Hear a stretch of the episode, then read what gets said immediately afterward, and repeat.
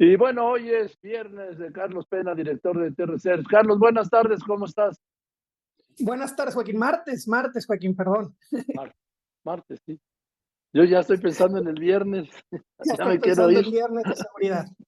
En, en, esta ocasión, si me lo permites, Joaquín, vamos a platicar de cómo va el turismo en México. 4.9 millones de turistas son los que recibió México en, 2000, en, en septiembre de 2022.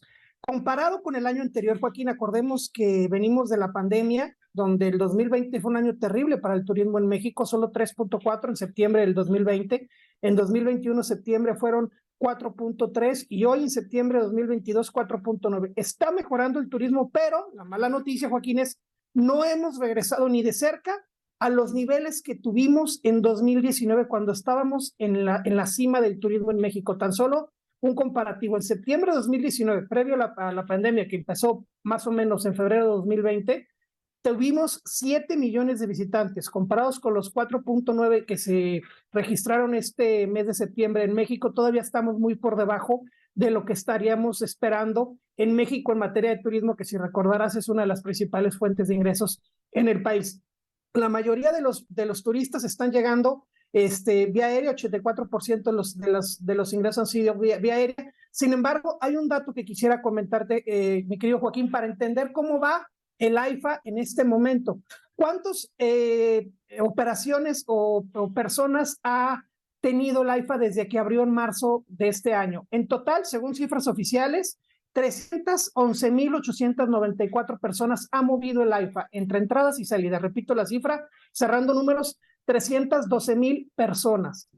¿Qué significa esto comparado, por ejemplo, con el aeropuerto Benito Juárez? El aeropuerto Benito Juárez tan solo en septiembre movió alrededor de 33.7 millones de personas. Tan solo en un día, el 16, 19 de septiembre, Joaquín, fíjate nada más este dato.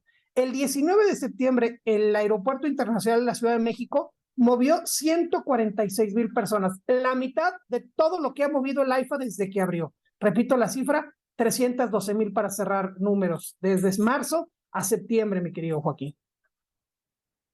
No, pues es, las cifras son devastadoras. En un día movió la mitad de todo lo que ha movido el AIFA en el Benito Juárez. Y mira que le metieron en, en septiembre para duplicar, sí, para superar los 100 mil los 100 mil pasajeros. Sí, porque duplicó los 50, 53 mil de agosto y pues, pues lo multiplicó por 10, por, por 8, ¿sí? Los 14 mil de marzo.